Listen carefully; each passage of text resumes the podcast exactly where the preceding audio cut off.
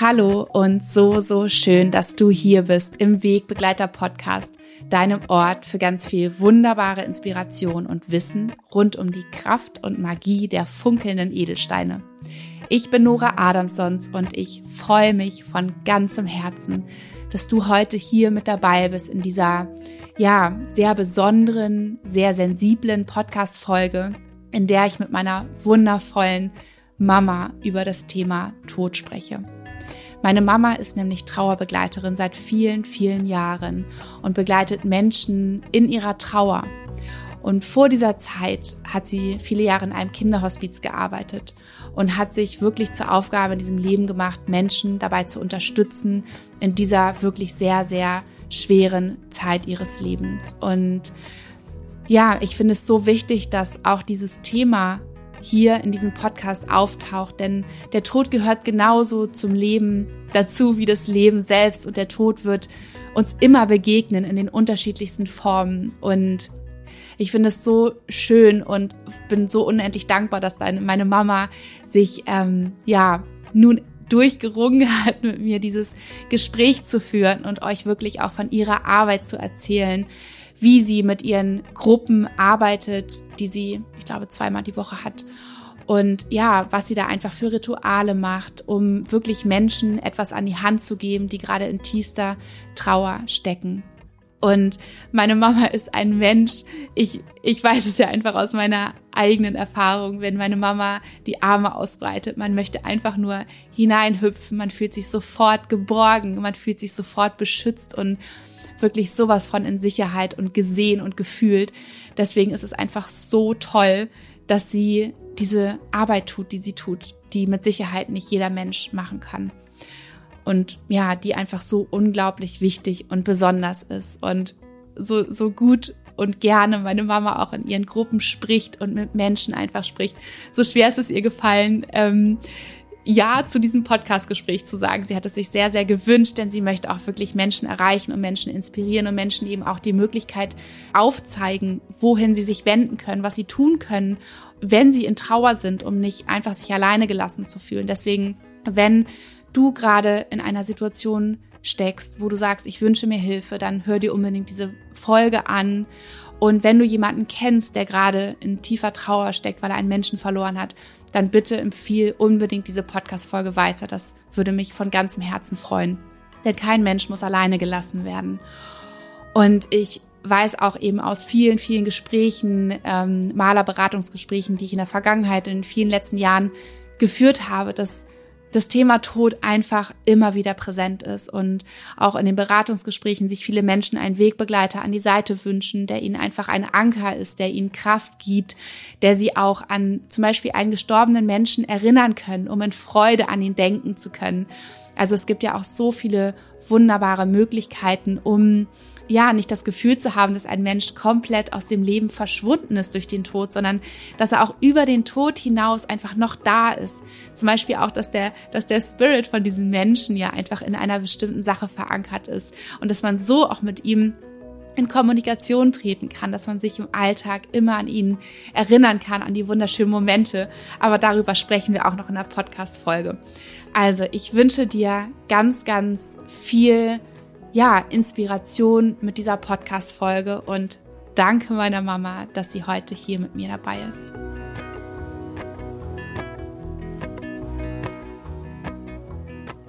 Ich freue mich so sehr, heute einen ganz, ganz wunderbaren und besonderen Menschen bei mir im Wegbegleiter-Podcast haben zu dürfen. Ich sitze hier nämlich mit meiner wundervollen Mama. Und ja, heute sprechen wir über ein Thema, was viele, viele Menschen am liebsten und oft verdrängen, aber ein so wichtiges Thema, denn es gehört einfach genauso wie das Leben dazu, nämlich der Tod. Und meine Mama ist Trauerbegleiterin, hat davor viele, viele Jahre in einem Kinderhospiz gearbeitet und hatte damals den Wunsch, auch die Eltern über den Tod der, des Kindes oder der Kinder hinaus zu begleiten und zu unterstützen. Und ja, das hat sie für sich gewählt, diesen Weg als Trauerbegleiterin. Und ich bewundere und ich schätze meine Mutter so, so sehr, dass sie das machen kann und dass sie da so, ja, eine wundervolle Arbeit tut und freue mich, dass sie sich durchgerungen hat, heute mit mir dieses Gespräch zu führen, denn sie hat so viel Wunderbares zu sagen und zu erzählen, auch aus ihrer Arbeit und ich bin mir ganz, ganz sicher, dass sie auch vielen von euch, die zuhören oder vielleicht auch Menschen, die ihr kennt, ähm, ja, etwas, etwas ganz Wertvolles mitgeben kann. Vielen, vielen Dank, Mama, dass du hier bist und heute mit mir dieses Gespräch führst. Ja, hallo Nora. Ich freue mich auch sehr, hier mit dir zu sitzen. Wir haben da ja schon lange drüber gesprochen, dass wir das irgendwann mal machen wollen. Und ich habe es immer ein bisschen vor mir hergeschoben, weil ich auch ja sehr aufgeregt bin und es gar nicht so leicht finde, hier ähm, was zu sagen. Oder ich weiß nicht, ob ich die richtigen Worte an dieser Stelle finde, aber ich freue mich sehr. Schön. Ich bin mir sicher, es wird ein tolles Gespräch, auch wenn wir beide hier sitzen und aufgeregt sind wie sonst was. Also Mama, ähm, vielleicht wissen einfach gar nicht so viele Menschen, was sie sich eigentlich unter dem Begriff Trauerbegleiter vorstellen können. Nimm uns doch gern einmal mit und erzähl uns, wo genau du eigentlich arbeitest und was man unter ja, der Arbeit als Trauerbegleiterin verstehen kann. Mhm.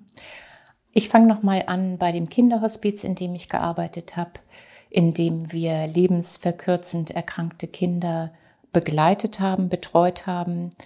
Und ähm, ich irgendwann für mich gemerkt habe, dass der Weg ja dann auch für mich nicht zu Ende ist, sondern dass ähm, ich über die Zeit auch die Eltern ja sehr begleitet habe und sie auch hinterher begleiten wollte. Daraufhin habe ich dann die Trauerbegleiterausbildung gemacht und ähm, bin dann aber nicht ins Kinderhospiz zurückgekehrt, sondern habe angefangen bei den verwaisten Eltern und Geschwistern in Hamburg zu arbeiten. Ich bin da Trauerbegleiterin und ähm, leite Gruppen für trauernde Eltern. Also die Gruppen, die ich begleite, sind, ja, wir nennen das gemischte Elterngruppen.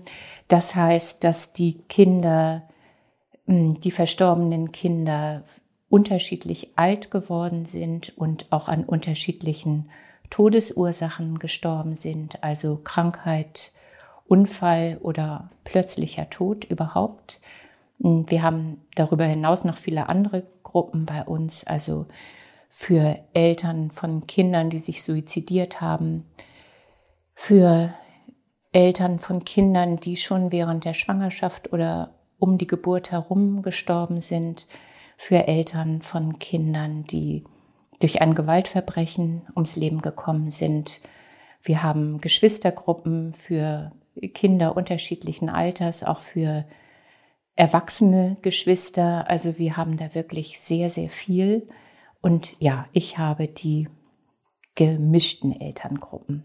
Das ist wirklich eine Herzensarbeit für mich, die, mm, bei der ich auch sehr, sehr viel geschenkt bekomme. Also nicht, man denkt immer, wie kann man diese Arbeit eigentlich machen? Wie schaffst du das? Das werde ich oft gefragt. Und ich kann dann immer sagen, dass ich mindestens genauso viel auch wieder zurückbekomme. Danke, Mama, für den Einblick erstmal, was überhaupt eine Trauerbegleiterin ist. Und wie ich ja schon eben gesagt habe, ich bewundere dich einfach so sehr dafür, dass du das machen kannst und dass du da einfach, ja, dass du dieses Geschenk einfach teilst. Und ja, wie genau sieht denn deine Arbeit aus? Also wie kann man sich das vorstellen? Wie genau ähm, unterstützt du diese Eltern? Hm, der erste Schritt ist, dass die Eltern sich bei uns im Verein melden und ähm, dann sagen, was sie suchen und ähm, auch natürlich ein bisschen erzählen müssen, was geschehen ist.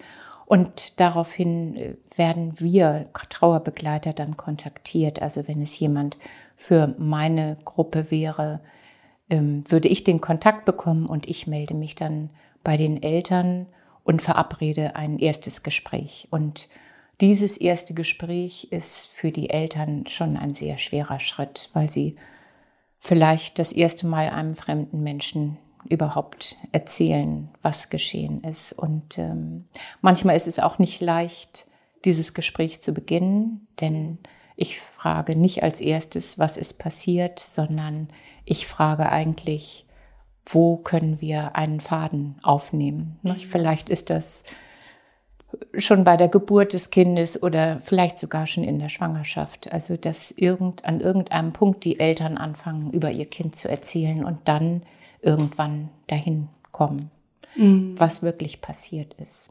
Das sind ein bis zwei Stunden und das sind immer sehr intensive Stunden für die Eltern mit viel Tränen und ähm, ja, also mit allem, was dazugehört. Und ähm, wenn die Eltern dann in eine Gruppe aufgenommen werden, ist es so, dass also unsere Gruppen laufen tatsächlich mindestens drei Jahre. Das klingt für die Eltern manchmal am Anfang erschreckend lange.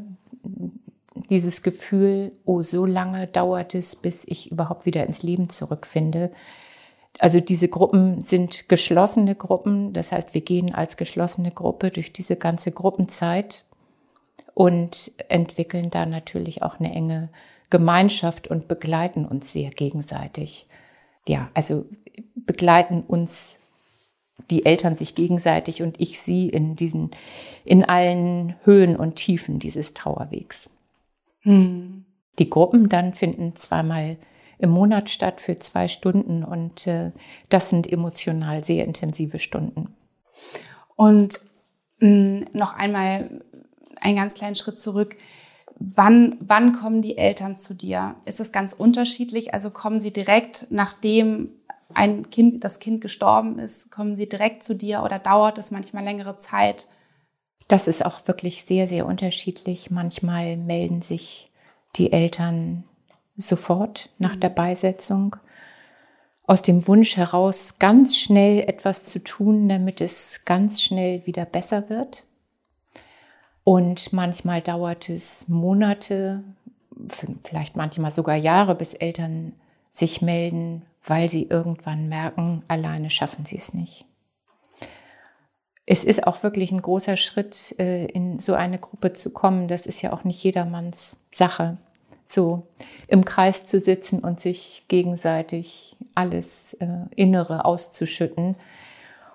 Und am Anfang der Gruppenzeit ist es auch wirklich für alle sehr schwer von dem äh, zu erzählen, was passiert ist und auch von den anderen das zu hören und am Ende des Gruppenabends nur den eigenen Rucksack mit nach Hause zu nehmen. Das ist wichtig und das thematisiere ich auch immer wieder. Dass es natürlich überhaupt niemandem nützt, sich noch zusätzlich zu belasten mit den Schicksalen der anderen. Natürlich leiden wir miteinander und sind auch traurig miteinander, aber am Ende des Gruppenabends, ja, soll man nur seinen eigenen Rucksack mitnehmen. Mhm. Und das ist am Anfang schwer. Und die Eltern lernen aber sehr schnell, dass es tröstlich ist, da mit anderen Eltern zu sitzen, die Ähnliches durchleiden und durchleben müssen. Dass äh, Gefühle, die sie in sich selbst finden, die auch unerwünschte Gefühle wie Wut, Neid, Schuldgefühlen, also alles Mögliche, dass die anderen Eltern das genauso spüren. Und sich darüber auszutauschen, ist sehr tröstlich. Hm. Vielen Dank fürs Teilen, Mama. Und wie, wie sieht so ein Gruppenabend aus? Also ich, ich kenne dich ja schon mein ganzes Leben lang. Ich, ich weiß, wie du bist. Ich weiß, was für eine, was für eine, ja, auffangende, herzliche, umarmende Art du ja nicht nur mit uns Kindern, sondern auch generell einfach mit Menschen hast. Ich weiß, dass es einem oft schnell leicht fällt und man manchmal gar nicht anders kann, als sich auch dir zu öffnen. Ähm, wie, wie sieht so ein Gruppenabend aus? Ja, also ich habe ja eben schon mal gesagt, wir sitzen hm. Gruppentreffen im Kreis und es gibt eine Mitte, also ich gestalte eine Mitte, das machen wir aber alle so im Verein, eine Mitte mit einer Kerze und eine schöne Mitte, wo man, es ist, wo man gern hingucken mag. Denn manchmal kann man beim Reden, beim Sprechen so schlecht die anderen angucken, gerade wenn es auch um sehr tiefe Gefühle geht und da ist es gut, wenn man seinen Blick irgendwo hinrichten kann. Und das ist so eine Mitte. Außerdem ähm, sind in der Mitte auch Kerzen für die Kinder. Das heißt, jedes Elternteil zündet ein Licht an für sein Kind und sagt den Namen dazu. Das ist immer sehr, sehr wichtig, denn je länger der Tod zurückliegt, desto weniger ist die Umwelt bereit, über das Kind zu sprechen. Und es ist für Eltern sehr tröstlich, den Namen sagen zu dürfen und den Namen hörbar zu machen. Ja, das ist unsere erste Runde, dass jedes Elternteil ein Licht anzündet. Wir stehen dann auf. Also es ist wichtig, die Kinder in unsere Mitte zu holen. Ich sage dann immer so einen, ja, so einen rituellen Spruch. Mhm. das ist der Beginn unseres Gruppenabends und das heißt jetzt, ähm, dies ist jetzt die Zeit für eure Trauer, für euer Kind. Und wenn nicht gerade Corona ist, also wir fangen jetzt wieder an, wir fassen uns auch an im Kreis und bilden einen Kreis um die Kinder. Das ist ein wichtiger Anfang. Ja, dann gibt es eine Runde, wo jeder sagt, was ihn gerade bewegt, was im Moment besonders schwer ist, was vielleicht auch manchmal gerade ein bisschen leichter ist wovon er enttäuscht ist. Also alles, was an Gedanken gerade da ist. Und dazu gebe ich immer etwas herum. Das ist einmal, ähm, habe ich eine Rosenquarzkugel, ähm, die ich rumgebe, die am Anfang ganz kalt ist. Und wenn sie wieder bei mir ankommt, wenn jeder seine Gefühle gesagt hat, ist sie angefüllt von diesen Gefühlen und kommt dann wieder ganz warm bei mir an. Das ist die erste Runde. Ja, und die ist manchmal sehr lang, weil ich die Runden nie so mache, dass nur der dran ist, spricht.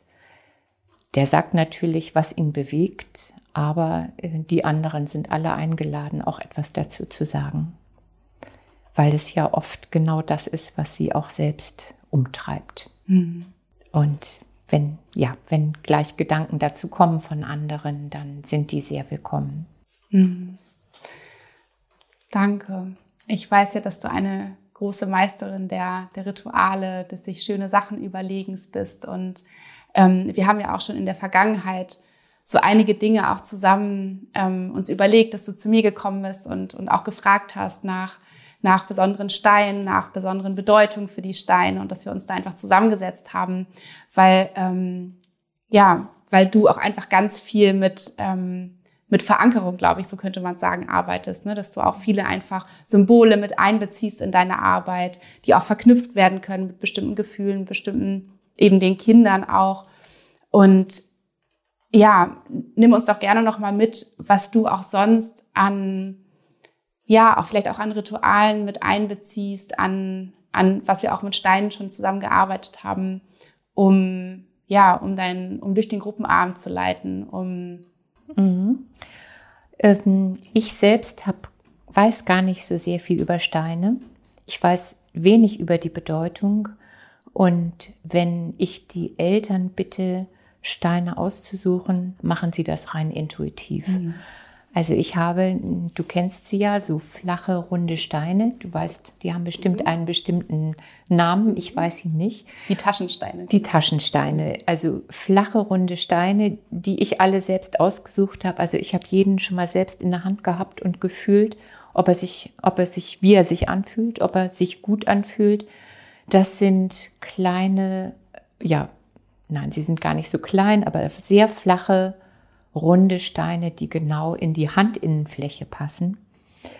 Und ähm, ich habe davon eine ganze Schale und bitte eigentlich immer am Anfang der Gruppenzeit die Eltern einen Stein für das Kind, für das eigene Kind auszusuchen. Und das tun sie ganz intuitiv. Sie fassen jeden Stein an, müssen ihn fühlen können ihn dann immer ganz nah bei sich haben, weil er wirklich ganz flach in die Handinnenfläche passt, aber natürlich auch in jede Hosen- oder Rocktasche. Ähm, sie gucken, wie die Maserung ist, ob irgendetwas sie verbindet mit ihrem Kind, ob sie irgendwas darin wiedererkennen. Sie überlegen sich, ob der Stein dem Kind gefallen hätte. Es geht auch um Lieblingsfarben vielleicht. Und ich sage immer dazu, das ist ein Stein, der euch immer begleiten kann und den ihr genau wie eure Erinnerungen an euer Kind durch eure Berührung immer wieder mit Wärme und mit Leben füllen könnt. Das ist vielleicht kein Ritual, aber ähm, eine sehr schöne Sache für die Eltern. Und wenn wir dann nach langer Gruppenzeit, wenn ich sie mal wieder nach diesen Steinen frage, dann sagen sie ja, den haben wir immer irgendwie bei uns oder er liegt an einem ganz besonderen Ort zu Hause, an einem Erinnerungsort für das Kind. Ja, ich habe auch ja schon ganz viel mit dir zusammengearbeitet oder einfach dich um Rat gefragt und äh, dich gebeten, mir zu helfen. Zum Beispiel haben wir mal Anhänger gemacht mit einem bestimmten Symbol, nämlich das Labyrinth. Das sind kleine silberne Anhänger gewesen mit dem stilisierten Labyrinth von Chartres. Es geht darum, dass viele Menschen ja denken und in Trauerbüchern wird es auch immer so beschrieben, dass es äh, Trauerprozesse gibt. Äh, unterschiedliche Menschen, die sich mit Trauermodellen und Trauerprozessen begleitet haben, beschreiben das eigentlich so ein bisschen wie ein Stufenmodell, wo man eine Stufe nach der anderen bearbeitet man spricht ja auch von Trauerarbeit. Und das impliziert in den Menschen, die trauern, irgendwie die Vorstellung, dass man nur nach und nach diese Stufen zu gehen braucht und dann ist danach alles wieder gut. Und das ist es nicht. Es wird nie wieder alles wieder gut. Ähm, es wird anders werden. Natürlich, die Trauer verändert sich und jeder kann auch wieder ein gutes Leben führen, aber es wird natürlich nie wieder wie vorher. Wir beschreiben eigentlich Trauer immer eher wie ein Wellenmodell. Also es gibt, man schwimmt manchmal auf der Welle, dann ist es ganz gut, dann zieht es einem wieder völlig die Füße ähm, weg und man hat das Gefühl, die Trauernden haben das Gefühl, dass es ihnen so schlecht geht wie vielleicht im Jahr davor und dass sie doch eigentlich gedacht haben, es müsste schon alles viel besser werden. Aber nach, dieser, nach diesem Wellental kommt auch wieder ein Hoch und das ist eigentlich ein tröstlicher Gedanke. Und da kommt auch die Verbindung zu dem Labyrinth von Chartres, wenn man durch ein Labyrinth geht. Ein Labyrinth ist kein Irrgarten, ein Labyrinth hat einen Weg, aber man entfernt sich man ist manchmal ganz nah an der Mitte dran und überraschend entfernt man sich dann wieder sehr weit davon. Wenn man mal mit dem Finger so ein Labyrinth nachgeht, merkt man das.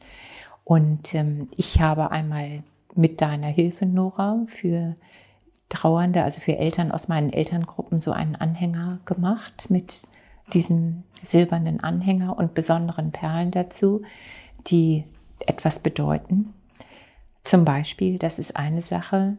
Wir haben auch schon kleine Armbänder gemacht mit bestimmten Perlen, die wir zusammen ausgesucht haben und einem kleinen Plättchen, wo du das Wort Mut hineingraviert hast. Das ist auch etwas, was den, den Eltern unheimlich viel bedeutet.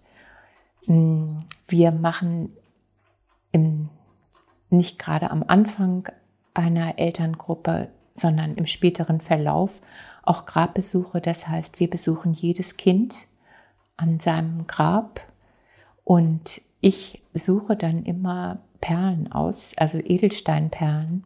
Und das mache ich ganz intuitiv. Ich gucke mir die Perlen an. Ich habe Rosenquarz, Amazonit, Mondstein, Chalcedon, Lapis Lazuli, die mir erstmal von der Bedeutung her gar nicht so viel sagen und wo ich überlege, was passt zu diesem Kind.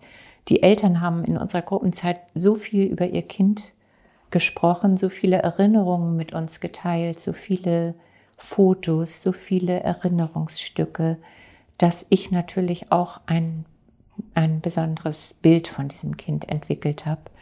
Dann suche ich so eine Perle aus und ähm, überleg mir was dazu und dann frage ich dich, Nora, du weißt es, was hat dieser Stein eigentlich für eine Bedeutung?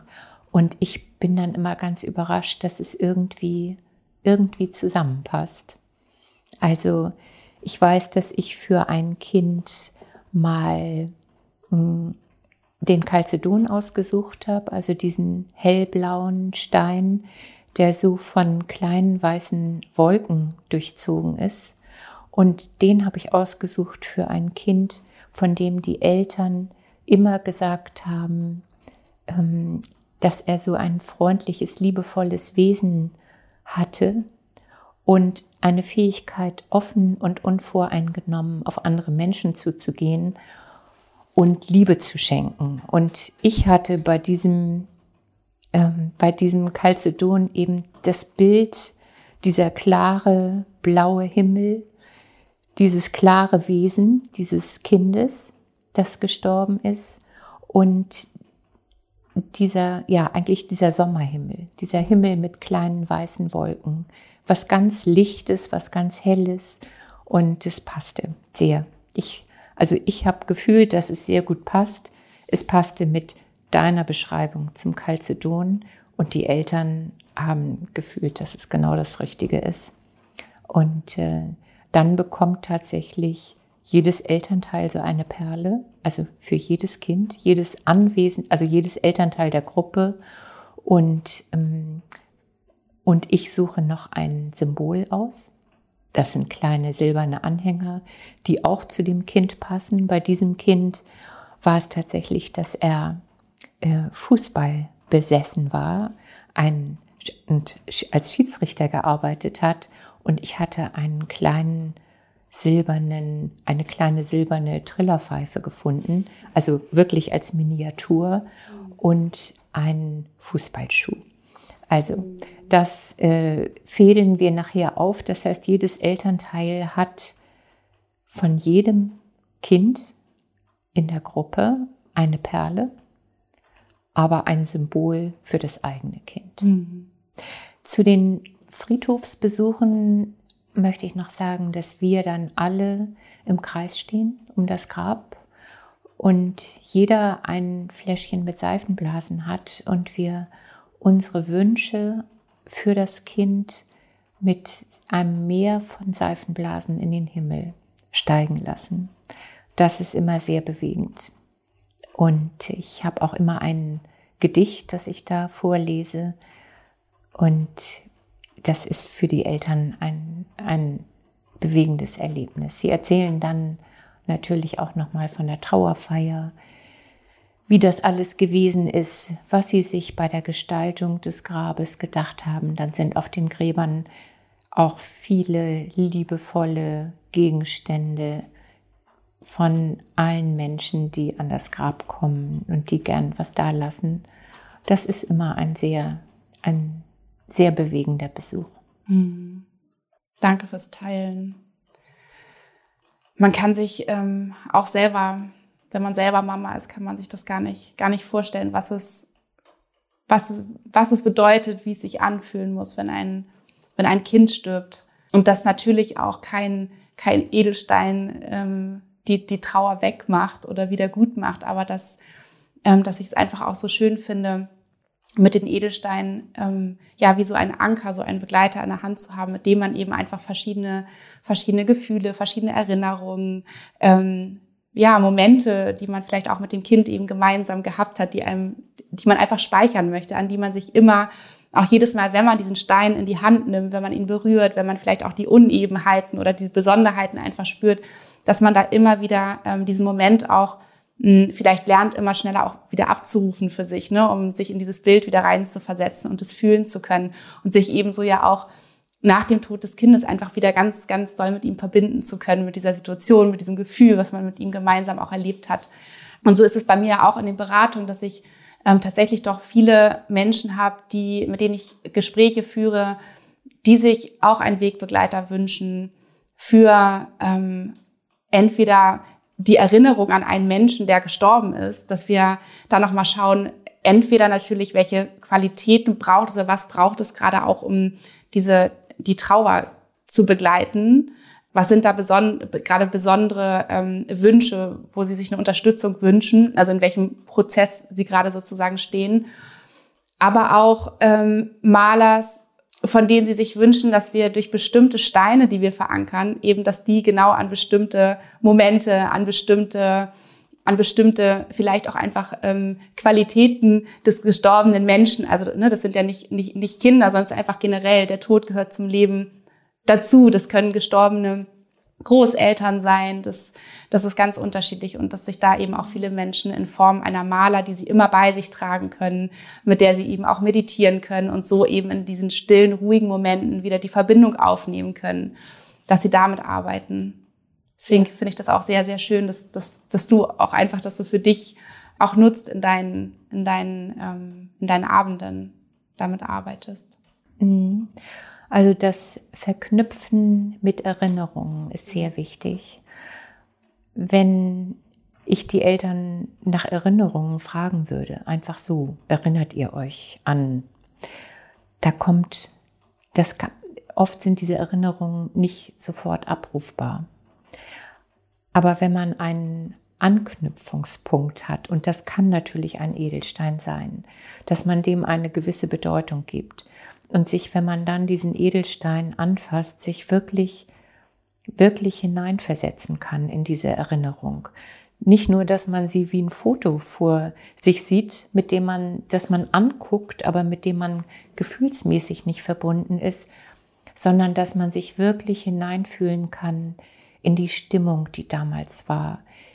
Vielleicht sogar in das Wetter, das damals war. Wie hat es gerochen? Was war für ein Licht?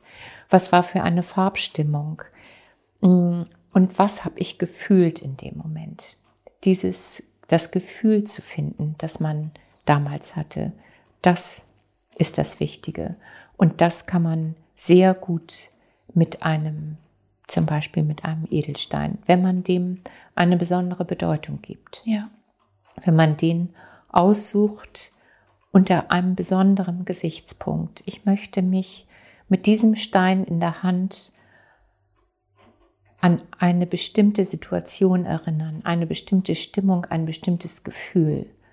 Etwas, was du, der Verstorbene, was du in mein Leben gebracht hast, was ich von dir gelernt habe, welche Spuren du in mir hinterlässt, die auch über dich hinaus weiterleben in mir, die mich prägen, mhm. also die eine Bedeutung haben in meinem Leben. Und das hat ein Kind, auch ein kleines Kind, das gestorben ist, genauso natürlich wie eine Mutter, ein Vater, wie Großeltern oder auch Geschwister oder überhaupt nahestehende Menschen. Also das kann man ja gar nicht, also wer einem nahesteht. Ja. Mhm. Das ist ja auch tatsächlich so bei, bei meiner Omi, die gestorben ist, dass ich einfach sehr, sehr eng mit ihr war und, und ihr sehr, sehr, ja, sehr verbunden mit ihr war und ich ja auch einige Steine von ihr habe. Ich wusste, dass sie der, der Aquamarin war ein ganz, ganz wichtiger Stein für sie und der Amethyst auch. Und ähm, dass jedes Mal, wenn ich diese Steine zu Hause sehe, wenn ich diese Steine zu Hause anfasse, ist einfach so dieses, diese sofortige Zurückerinnerung und nicht eben bildlich an sie. Da kann ich mir ein Foto angucken, ne? aber um dieses Gefühl, was, was in mir war, als ich bei ihr zu Besuch war, als ich bei ihr auf dem Sofa saß, als ich mit ihr gesprochen habe. Und dann musste ich grinsen. Also das ist, es ist, es ist etwas, ähm, wo natürlich jedes Mal mir, wie auch jetzt, die Tränen in die Augen schießen, natürlich an die Erinnerung an den, dass sie jetzt nicht mehr da ist. Aber zeitgleich auch erfüllt es sich mich mit so viel Freude und Dankbarkeit, dass sie da war. Ja. Das ist was ganz Wichtiges, was du da sagst ja. und was, ähm, also ich komme immer mal wieder auf meine Trauergruppen zurück. Hm, ja. Ich sehe auch, dass du jetzt ganz angerührt bist. Ne? Das ist es auch. Ähm, am Anfang, wenn der Tod noch nicht so lange zurück ist, dann ist jede Erinnerung mit ganz viel Schmerzen verbunden. Und deswegen ist das Erinnern am Anfang auch so schwer. Jedenfalls in meinen Gruppen, wenn Eltern ein Kind verloren haben. Am Anfang tut die Erinnerung unglaublich weh. Und deswegen vermeiden Eltern das auch oft, weil das wirklich mit so viel Schmerz, mit so viel Tränen und ja auch oft mit so viel Wut, also Verzweiflung, Hoffnungslosigkeit verbunden ist. Und es ist ein, ein großes Glück, wenn auf dem Trauerweg diese Gefühle in den Hintergrund treten können und diese Verbundenheit und die Dankbarkeit und die Liebe dann als Hauptgefühl zu spüren sind. Ja. Diese Dankbarkeit, dass der Mensch überhaupt da gewesen ist und mein Leben bereichert hat. Ja, dieses Gefühl, dass es nicht hier mit dem Tod geendet hat, sondern dass der Mensch weiterhin in uns, in diesem Universum existiert und wir die Möglichkeit haben, uns auch immer wieder mit ihm zu verbinden. Also ich mache das mit, mit meiner Oma ja auch tatsächlich ähm, oft, wenn ich vor, vor Fragen stehe. Das war mit meiner Tante oder ist auch mit meiner Tante bis heute das Gleiche, dass ich, dass ich früher, als ich, als ich klein war, ich glaube, es war so die, ja, hauptsächlich so die Teenagerzeit und kurz danach, dass ich viel bei meiner Oma, bei meiner Tante auch war und um Rat gefragt habe. Und ich weiß noch ganz genau, wie die, wie, wie die Stimmung war, wie, wie die beiden mich angelächelt haben und wie sie gesagt haben, ach Mäuschen, jetzt setz dich erstmal hin. Und sofort, sofort kommt in mir dieses, dieses, dieses Gefühl auch der Geborgenheit, des Aufgefangenseins. Es ist alles gut. Und sie sind nicht weg. Sie, sie sind immer noch da und sie, sie verbinden sich mit mir und sie geben mir Antworten, weil ich mich reinfühlen kann und weil ich spüre, was sie mir sagen würden. Es ist eine ganz, ganz besondere Art der Verbindung und das kann man eben ja durch, durch Symbole wie eben ein Stein, wie eine Maler, wie ein Armband, was man eben mit diesen Menschen verbindet, mit Situationen verbindet, kann man einfach wieder abrufen. Man, man kann es als ja als als Verbindungsstück, als Verbindungsglied vielleicht sehen. Ne? Ja. ja. Man kann etwas in die Hand nehmen, man kann da etwas spüren, wenn man es in der Hand hat und kann sich darüber verbinden. Das glaube ich auch. Ja. Das glaube ich auch. Und Mama, mm, was, also weil ich einfach auch oft oder jetzt gerade aktuell ein Gespräch äh, geführt habe, ein Beratungsgespräch mit, ähm, mit einem Menschen, der zu mir gesagt hat, Nora, ich bin so, so sehr verbunden mit meiner Großmutter. Sie ist, sie ist einer der aller, allerwichtigsten Menschen für mich und sie ist 90 Jahre alt und ich weiß, dass sie irgendwann sterben wird. Ich habe mich natürlich sofort sehr berührt gefühlt, einfach weil ähm, ich, wie ich gerade schon gesagt habe, meiner Oma auch so nahe stand. Und sie hat gesagt, ich habe so große Angst vor ihrem Tod. Ich habe so große Angst davor, dass sie irgendwann nicht mehr da sein könnte. Oder dass, dass der Tag kommt, wo sie nicht mehr da ist. Und ich wollte dich fragen, ob wir eine Maler zusammen kreieren können, die mich an sie erinnert, die mich auch schon jetzt, wo sie noch da ist, mich mit ihr verbindet, dass wir sie vielleicht zusammen aufladen können. Vielleicht kann meine Oma sie auch mal tragen für eine Weile. Ist das möglich, hat sie mich gefragt. Und ich war so sehr berührt von diesem Gespräch und auch von, von, von ihrem Wunsch und fand es ganz, ganz wunderbar, die Vorstellung, dass sie einfach schon jetzt einfach ganz viel an gemeinsamen Erinnerungen einfach ähm, in dieser Maler verankern, dass wenn der Tod der Großmutter kommt und der Tod kommt, das ist unausweichlich, das gehört, wie gesagt, einfach dazu. Aber dass man sich schon gemeinsam, also dass man, dass man das, diesen Weg gemeinsam geht. Mm.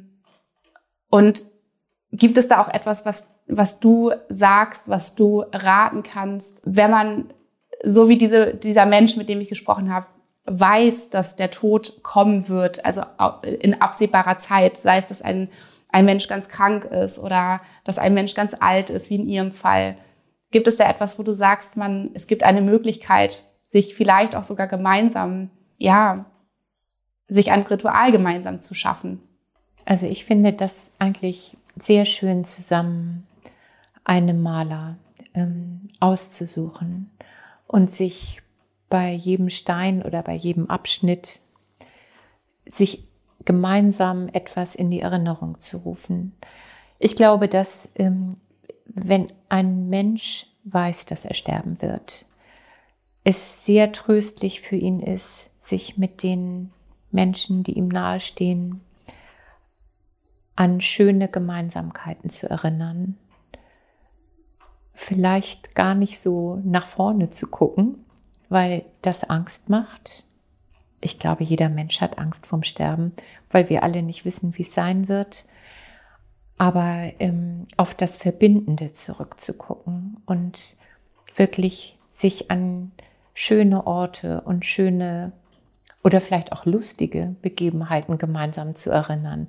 Also alles das, was in der Vergangenheit auch mal schrecklich war, bekommt ja in der Rückschau oft auch, hat es ja was Lustiges, ne? Also etwas jedenfalls, worüber man lachen kann. Und das zu finden und ähm, das auch wirklich mit etwas zu tun, was man in die Hand nehmen kann. Nicht nur, wir reden jetzt mal über die Vergangenheit, sondern lass uns zusammen die Dinge suchen, die wir zusammen erlebt haben, die gut waren, über die du glücklich warst, aber die ich mit dir teile, ne? die wir, die wir zusammen hatten. Das ist eigentlich eine sehr, sehr schöne, eine schöne Arbeit, die man da macht. Hm. Also Mama, wie, wie du ja weißt, ähm, ist bei uns ja neulich eine von unseren beiden ersten Ziegen gestorben. Ähm, ganz, ganz tragisch. Und Jonas und ich, mein Mann und ich, wir waren uns äh, super unsicher, wie wir äh, das unserem Leo kommunizieren, wie wir damit umgehen, weil es tatsächlich der, der erste Tod eines ihm nahestehenden Lebewesens war und wir uns gar nicht sicher waren, ob wir ihm das so erklären können, ob das richtig ist oder so, ob wir das eher auf andere Art und Weise irgendwie lösen müssen, um ihn nicht in, in, in, ja, in, in Schrecken auch und, und Angst vielleicht, in Unsicherheit zu versetzen. Und wir haben uns dafür entschieden, dass wir gemeinsam ein wunderschönes Ritual gestalten, eine Beerdigung, dass er auch die gestorbene Ziege unseren ähm, Fridu nochmal sieht und dass wir wirklich auch das Grab mit Blumen schmücken und wir haben dem Fridu, wir haben gemeinsam überlegt, was wir ihm noch mitgeben wollen auf seine Reise in den Ziegenhimmel. Und wir haben einen Rosenquarz genommen, ich habe einen Rosenquarz ähm, mitgenommen für uns und wir haben uns überlegt, wie dieser Rosenquarz einfach den Fridu begleitet, unterstützt, bei ihm ist und er sozusagen auch immer dadurch verbunden mit uns ist, mit unseren Herzen ist. Und das war wirklich überhaupt gar nichts Beängstigendes für Leo in dem Moment. Es war etwas total Schönes, wo wir es wirklich ganz, ganz toll geschmückt haben. Und er konnte den Tod dadurch als etwas Natürliches erleben, mehr als dass es etwas Schreckliches ist, was angsteinflößend ist. Und was würdest du sagen, wie, wie, oder hast du damit auch Erfahrungen, dass man einfach gestorbenen Menschen, ob es ein Kind ist, ob es ein erwachsener Mensch ist, dass man ihnen so etwas mitgibt und dass man sich auch darum vielleicht ein Ritual gestalten kann. Also erstmal finde ich, dass ihr das sehr, sehr gut gemacht habt. Also das begreifbar zu machen für Leo. Und ähm, es ist ja auch immer wichtig, wirklich Abschied nehmen zu können. Und dazu gehört auch sehr oft, den Verstorbenen noch einmal zu sehen, um wirklich begreifen zu können, dass der Mensch nicht mehr hier ist. Der zweite Schritt ist ja dann irgendwann zu finden, wo ist der Mensch für mich? Der ist im Äußeren, also ich bin jetzt bei Mensch, ne? Mhm. der ist im Äußeren nicht mehr zu finden, so wie es war. Ich kann ihn nicht mehr in den Arm nehmen, ich kann ihn nicht mehr spüren, ich kann ihn nicht mehr anfassen und ihn, diesen Menschen irgendwann im Herzen wiederzufinden. Und das geht über liebevolle Erinnerungen. Und der Weg, den ihr gewählt habt, nämlich auch das Grab weiter zu schmücken und etwas für Frido zu tun, ist sehr schön, etwas tun zu können. Dann ist es wichtig, über Frido zu sprechen wo, wo er jetzt vielleicht ist, wie es ihm vielleicht geht, dass es ihm, weil er krank war, mm, jetzt da gut geht, dass er im Ziegenhimmel ist, was man für Bilder eben für sich findet. Und ähm, bei einem Menschen, der gestorben ist, finde ich auch sehr wichtig, viele Dinge zu tun, von denen man weiß, dass dieser Mensch, dass es dem gefallen hätte. Ich würde dann, glaube ich, auch noch das Lieblingsessen kochen und es so tun in liebevoller Erinnerung, wie es für diesen Menschen schön gewesen wäre. Mhm. Das haben wir tatsächlich auch gemacht. Wir haben ihm äh, die allerschönsten, dornigsten ähm, Rosenzweige mit in sein Grab gelegt, wo Leo gesagt hat, die macht er am allerliebsten, da wird er sich freuen. Und ja. dann haben wir gesagt, dann hat er ähm, ordentlich Proviant für den Weg. Ähm, und ja, und dann eben aber auch die Trauer zuzulassen. Ne? Nicht, nicht nur in, in Freude und Fröhlichkeit zu sein, weil man darf eben ja auch trauern. Ne? Also das, das, das gehört ja auch dazu, dass man traurig dann sein darf darüber, dass unser Frido nicht mehr da ist. Ja. Das war auch ein wichtiger, wichtiger Schritt dann auch der nächste. Ne? Ganz bestimmt. Und es ist natürlich auch wichtig zu wissen, gerade ähm, bei Kindern, dass Kinder ganz anders trauern als erwachsene Menschen. Also als Erwachsener, als ja, erwachsener Mensch, ähm, da versinkt man in einem Meer aus Trauer. Das ist ja wie ausgesetzt zu sein in einem wirklich auf dem großen Ozean oder in einem ganz fremden Land, vielleicht in der Wüste, wo man noch nie vorher gewesen ist und wo man nicht weiß, wie irgendein Weg wieder daraus führt oder an Land führt. Mhm. Kinder trauern da wirklich ganz anders. Die trauern situativ. Das heißt, ähm, man sagt immer so schön, Kinder springen in die Trauer wie in eine Pfütze und springen auch wieder heraus. Also die können in einem Moment tief traurig sein und verzweifelt und weinen und im nächsten Augenblick springen sie wieder rum und spielen. Das ist eine Gabe, die Kinder haben. Ja, absolut. Mama, du hast ja selbst auch einen Wegbegleiter für dich, der in diesem Fall nichts mit dem Tod eines Menschen zu tun hat, aber auch für dich ganz persönlich von mir angefertigt wurde. Möchtest du noch ein bisschen etwas darüber erzählen, was er dir bedeutet, vielleicht auch wie du, wie du ihn nutzt für dich? Ja, also das ist ein, ein ganz wunderbares Geschenk ähm, gewesen, ist es immer noch. Ich habe mich wahnsinnig darüber gefreut, weil es sehr persönlich ist. Die Perlen habe ich ja nicht selbst ausgesucht, die hast du für mich ausgesucht. Aber was mir am allermeisten bedeutet, ist das goldene Plättchen, was im Nacken ist und wo du das Wort Familie für mich eingestanzt hast. Und das ist tatsächlich etwas, was mich sehr stützt äh, und trägt in meinem Leben, was mir unglaublich viel bedeutet und was ähm, wie so ein wärmender Umhang ähm, in meinem, ja, in meinem Nacken ist oder auf meinen Schultern. Ähm, das, das hat wirklich eine sehr große Bedeutung. In, Insofern kann ich so gut verstehen, dass ähm, viele Menschen so eine Maler haben als, als stärkenden Begleiter. Dieses, die Perlen anfassen zu können und daraus Kraft zu schöpfen, sich zu besinnen auf das, was einem wichtig ist, was, ähm, was einen trägt, was einen unterstützt, das ist, finde ich, sehr wertvoll. Das freut mich wirklich von Herzen. Es hat mir auch so viel Freude gemacht, mir einfach auch so viele Gedanken zu machen, was, was du wohl gerade auch gebrauchen könntest für dich, was dich besonders, ja, tragen und begleiten kann. Das freut mich. Mama, ich äh, stelle ja all meinen Podcast-Gästen eine letzte Frage. Und zwar, stell dir einmal vor, dein Keller wäre voller wunderschöner, funkelnder Edelsteine. Jede Sorte, die es gibt, hast du dort. Und jetzt würde ich dir die Frage stellen, welchen Edelstein du jedem Menschen auf der Welt mitgeben würdest. Wo hast du das Gefühl, welche Qualität die Menschheit gerade am allermeisten gebrauchen könnte. Und wenn du gerade den Stein nicht weißt, dann ist es überhaupt kein Problem. Wir haben ja schon gesagt, du gehst ganz, ganz ja. intuitiv vor mit allem, was du wählst.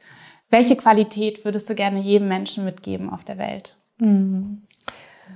Also, oh, ja, ich habe ganz spontan, würde ich sagen, ähm, nehme ich den Rosenquarz. Ich weiß wirklich nicht so viel über die Bedeutung der Steine und ich vergesse sie auch wieder, das muss ich auch wirklich sagen. Aber ich weiß, dass der Rosenquarz natürlich sehr viel mit Liebe zu tun hat und ich auch meine Rosenquarz Kugel in der Gruppe habe, die ich immer rumgebe. Mm, ich glaube, ich hoffe, dass die Liebe alles überwinden kann und dass es das ist, was die Menschen immer wieder zueinander führt. Das hoffe ich im Kleinen wie im Großen, im kleinen Lebensfluss, in meinem kleinen wie auch im großen Lebensfluss. Darauf hoffe ich weiß gar nicht, ob ich sagen kann, darauf baue ich, aber darauf hoffe ich, dass die Liebe ähm, untereinander, unter den Menschen vieles überwindet. Das ist wunderschön und das ist tatsächlich auch das, das grundlegend Wichtigste in diesem Leben. Sehr schön. Und meine Mama sitzt hier auch mit dem Rosenquarz Taschenstein in der Hand. Wir haben hier die Edelsteine um uns herum, wie wir hier sitzen. Mm, danke, Mama. Da kann ja. sich die Menschheit freuen. Ein Rosenquarz von dir. Ich hoffe, Für jeden in die Hand. Wirklich. Ja. Äh, ich, natürlich, das hat bei mir auch was mit zunehmendem Alter zu tun, dass ich spüre, wie wichtig das ist. Und dass ich bin ja auch nicht immer mit euch. Also ich habe ja außer dir noch drei Kinder. Also du hast noch drei Geschwister. Mm, wir sind uns ja auch nicht immer, wir sind ja nicht nur voller Harmonie, aber ich aber die Liebe ist das, was uns immer wieder vereint. Und so geht es mit Freunden genauso. Da kann es auch Missstimmungen geben und auch mit anderen Menschen. Und wenn man dann aber die, die Liebe darüber stellt, dann ist es einfach, ja, das ist was sehr Wertvolles. Du sagst es, ich habe hier die Edelsteine, die ich habe, alle ausgebreitet, damit ich mich überhaupt da rein, äh, nochmal da rein fühlen kann, was das für mich bedeutet. Und ich, also ich lasse mich da auch sehr, sehr von den Farben leiten, merke ich gerade. Ja, aber das ist ja auch eine, ähm, ja, ein wichtiges Merkmal, denn die Farbe macht so viel mit einem. Ne? es ist natürlich ein Unterschied, ob man sagt, ach, das ist meine Lieblingsfarbe, das passt so gut zu meinem Hautton oder so. Oder ob man tatsächlich sagt, die, die Farbe rosa, dieses sanfte, gefühlige, weiche, das zieht mich an. Das, ne? Und es ist ja auch ein Unterschied, ob man seine, seine Wand, ähm, wie du bei dir zu Hause, in einem wunderschönen, strahlenden Gelb gestrichen hast. Das macht was mit einem, mit dem Gemüt, mit der Seele oder ob man die Wände weiß oder ob man sie dunkelrot streicht. Ne? Also das, das hat eine ganz, ganz große Wirkung und nicht nur eben so das, das Visuelle in dem Moment, ob man das hübsch findet oder nicht, sondern auch, was es mit, mit dem Gemüt von einem macht. Ne? Ähm, ja, deine Sammlung ist inzwischen ganz schön groß geworden. genau. Und zu dem Rosenquarz, den ich hier in der Hand habe, der ist auch so durchzogen von weißen Streifen und so ist ähm, die Liebe ja irgendwie auch. Ne? Sie ist nicht nur einfach rosa und schön, sondern sie ist mit Ecken und Kanten und Brüchen. Ja, hat ja. ihre ganz eigenen Facetten. Ja, Genau. Absolut. Mama, wenn jetzt jemand, der gerade zuhört, das Gefühl hat, ich habe auch einen Schicksalsschlag erlitten, ich habe einen Menschen verloren, ich fühle mich gerade sehr, sehr angesprochen, weil ich einfach schon so viel Arbeit getan habe, so viel auch an Trauer vielleicht aufgelöst, transformiert habe und ich möchte so sehr gerne auch Menschen unterstützen, wie du zum Beispiel als Trauerbegleiterin, als Trauerbegleiter arbeiten wie würde man das anstellen? Wo kann man sich hinwenden und, und wie, wie sieht es aus? Die Trauerbegleiterausbildung ist eine Ausbildung, die man, glaube ich, an erster Stelle für sich selbst macht. Das ist ein Selbstklärungsprozess. So würde ich das eigentlich sagen. Ich, als ich das gemacht habe, war mir noch überhaupt nicht klar, wohin mein Weg führen wird. Wenn man selbst sehr mit Trauer zu tun hat, also selbst in Trauer ist, muss der Abstand dazu, muss die eigene Distanz schon sehr groß sein. Man kann diese Trauerbegleiterausbildung oder nachher die Tätigkeit als Trauerbegleiter, Trauerbegleiterin nicht machen, um sich selbst zu therapieren. Das ist eine Voraussetzung. Und auch ähm, wenn man diese Ausbildung gerne machen möchte, wird das als erstes gefragt ob man selbst akut in einem Trauerprozess ist. Und dann würde einem gesagt werden, bitte warten Sie noch. Das ist noch nicht der richtige Zeitpunkt.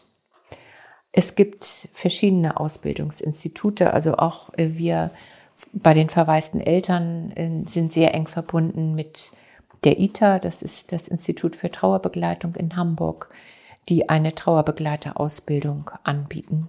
Aber es gibt natürlich auch andere in ganz Deutschland. Ja. Zu den verwaisten Eltern wollte ich eigentlich eingangs noch sagen, dass es die natürlich in ganz Deutschland auch gibt. Überall gibt es Gruppen, Vereine und auch einzelne Gruppen, aber nicht nur in Deutschland, sondern tatsächlich auf der ganzen Welt. Hm. Ich werde auch in die Shownotes nochmal einen, einen Link rein tun für alle, die zuhören, damit auch ihr da nochmal nachschauen könnt und euch das genau anschauen könnt. Und meine, ähm, meine nächste Frage wäre auch nochmal an dich, wenn jetzt jemand zuhört, der wirklich gerade aktuell in einer Situation sich befindet, wo er sehr trauert, wo er ein, ein Kind verloren hat oder jemanden kennt, der gerade ein Kind verloren hat und sich sehr, sehr Unterstützung wünscht und sehr Unterstützung braucht, würde er sich dann auch an die verwaisten Eltern wenden? Ja, mhm. genau, das ist, äh, denn das ist der erste Schritt. Das ist, wie gesagt, auch, ein, wie ich am Anfang schon sagte, auch ein schwerer Schritt, weil das heißt, ich muss erzählen, was mhm. passiert ist. Ich muss, ich gebe vor mir selbst zu, dass ich Hilfe brauche. Aber das ist der erste Schritt, den man, den ein Trauernder, eine Trauernde tun muss, bei uns im Verein anzurufen. Ja.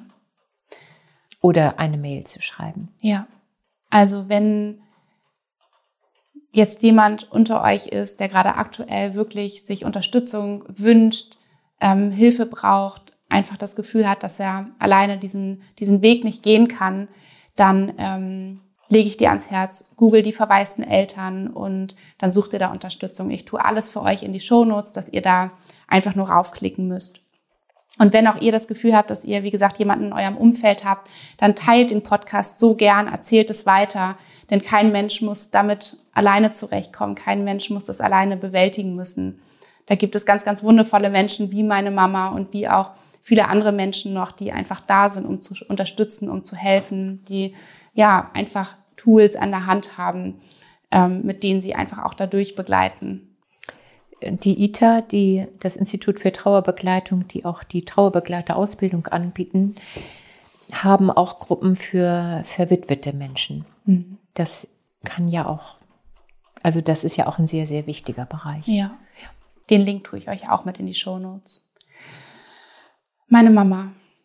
Wir könnten wahrscheinlich so, so viel weiterreden. Wir haben ja auch im Vorgespräch schon so viel gesprochen. Ich danke dir erstmal wirklich von Herzen, dass du ähm, hier trotz großer Überwindung, trotz großer Aufgeregtheit ähm, vor diesem Gespräch, dass du ja so viel erzählt hast, Einblicke ge gegeben hast in deine Arbeit, ähm, auch schon wirklich erste einfach Impulse vielleicht oder Gedanken geteilt hast, wie was man selber vielleicht auch schon machen kann und ja, wie man auch einfach die Edelsteine sich als, als Anker und Wegbegleiter an die Seite holen kann und was man mit ihnen verbinden kann, wie man mit ihnen arbeiten kann.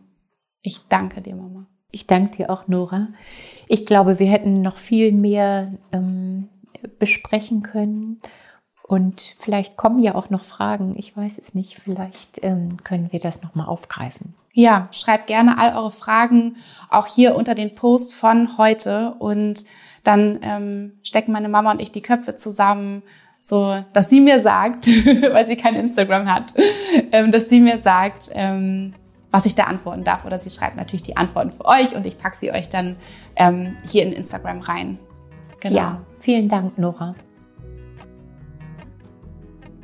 Ich hoffe von Herzen, dass du ganz, ganz viel aus dieser Podcast-Folge für dich mitnehmen konntest und ja, dass du auch Mut schöpfen konntest, dass du Inspiration schöpfen konntest, vielleicht für dich, vielleicht aber auch für einen Menschen, den du kennst, der gerade in Trauer ist und dem diese Podcast-Folge unglaublich gut tun könnte und ja, um einfach auch die Möglichkeit nochmal aufzuzeigen, wo man sich hinwenden kann, was man alles tun kann, um mit der Trauer nicht alleine sein zu müssen.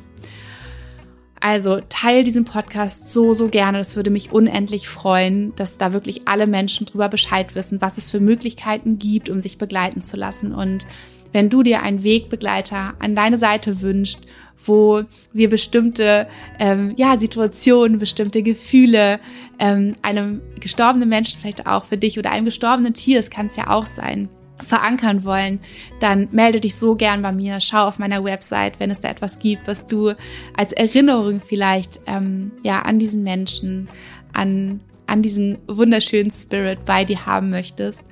Und ja, meine Mama und ich haben gerade noch mal festgestellt, dass wir in dieser Podcast-Folge gar nicht gelacht haben, obwohl wir sonst sehr viel miteinander lachen.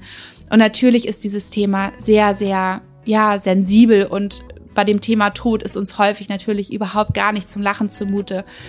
Aber was wir auch gerade noch mal gesagt haben, ist, dass wir uns auch manchmal ein, ein Beispiel an anderen Kulturen nehmen können, die zum Beispiel auch die Beerdigung oder auch danach, die, die in Freude sind, die in Dankbarkeit sind und diesen Menschen feiern und zelebrieren für das, was er ist und was das, was er war für uns. All die Momente, ähm, die wir mit ihm verbracht haben, wo wir zusammen gelacht haben, wo wir zusammen einfach in riesengroßer Freude waren, dass wir uns auch diese Momente immer wieder, immer wieder ins Herz holen, uns immer wieder daran erinnern und vielleicht merken, wie wir beginnen zu lachen, wie wir beginnen zu uns innerlich zu freuen und einfach so diese tiefe Dankbarkeit dafür spüren zu können. Also, das Lachen bringen wir nachträglich noch in dieses Gespräch. Es ist einfach unglaublich berührend, jedes Mal mit meiner Mama zu sprechen. Es berührt mich selber jedes Mal so sehr, weil, wie wir auch, wie ich ja auch erzählt habe, ist meine geliebte Oma gestorben, meine geliebte Tante ist gestorben. Es waren alles Situationen, wo ich damals nicht gut darauf vorbereitet war, weil ich einfach dieses Thema Tod immer so gut ich konnte weggeschoben habe und jedes Mal, wenn meine Oma gesagt hat, ähm, oder mit, mit, mit mir über ihren Tod sprechen wollte. Sie wollte immer schon regeln, wer dann welches Schmuckstück bekommt und ich sollte mir dann aussuchen, was ich dann haben möchte und welchen Stein und so weiter von ihr. Und sie hat immer gesagt, ich wünsche mir, dass ihr ganz doll lacht auf meiner Beerdigung, dass ihr euch freut über mich, dass ich bei euch gewesen bin, dass wir all diese Erfahrungen zusammen machen konnten. Da kommen mir schon wieder die Tränen. Und ähm, das hat sie sich gewünscht und sie hat gesagt, auf meiner Beerdigung möchte ich unbedingt, dass ihr sagt, aus der Traum. Und ich kann es nicht, ähm, aber sie hat sich gewünscht, dass wir es auf Sächsisch sagen, weil sie aus Sachsen kommt. Und es klang jedes Mal einfach so ulkig, dass ich dann doch wieder lachen musste. Aus der Traum auf Sächsisch. Also wer von euch sächsischen Dialekt kann, der bitte macht es mal und freut sich drüber ja, das, das war, das war dann die, die Situation, wo ich, wo ich wieder gelacht habe mit ihr zusammen. Aber ansonsten war das Thema Tod immer für mich tabu. Und jedes Mal, wenn ich daran nur gedacht habe, dass meine Oma sterben könnte, bin ich in Tränen ausgebrochen. Und ah, deswegen ist es einfach so wichtig, sich auch im Vorweg schon mal mit dem Thema Tod zu beschäftigen. Denn das Thema Tod, wie, ich, wie wir schon gesagt haben, das, das kommt auf uns zu. Und wir alle werden mal zu diesem Ursprung zurückkehren, ins Universum, wo auch immer, zur Mutter Erde, wo wir hergekommen sind. Und wir dürfen uns damit beschäftigen, damit es uns nicht einfach in der Situation umhaut. Es wird es immer tun, aber einfach, dass wir schon mal uns mit diesem Thema auseinandersetzen. Also ihr Lieben, ich schicke euch jetzt eine tiefste Herzenumarmung und hoffe, dass es euch gut geht. Ich wünsche euch einen wunder wunderschönen Tag. Eure Nora.